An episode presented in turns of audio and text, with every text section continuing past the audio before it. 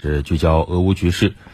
俄罗斯乌克兰人道主义跨部门协调指挥部五号发表声明，说乌克兰情报部门计划在近期组织大规模的挑衅行动，以诬陷俄罗斯在乌克兰犯下战争罪行。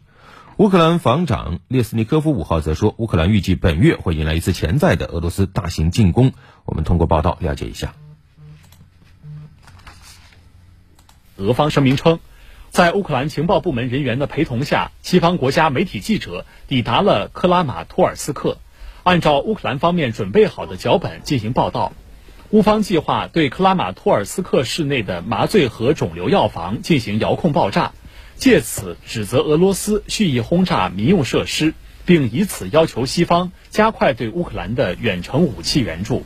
列兹尼科夫说：“西方武器援助并不能全部及时抵达乌克兰，但是乌方已经做好了准备。乌方已创建自己的资源和储备，以此能够阻挡俄方进攻。”他还说：“乌克兰不会使用美国提供的远程武器攻击俄罗斯领土，只会瞄准在乌克兰领土的俄罗斯军队。”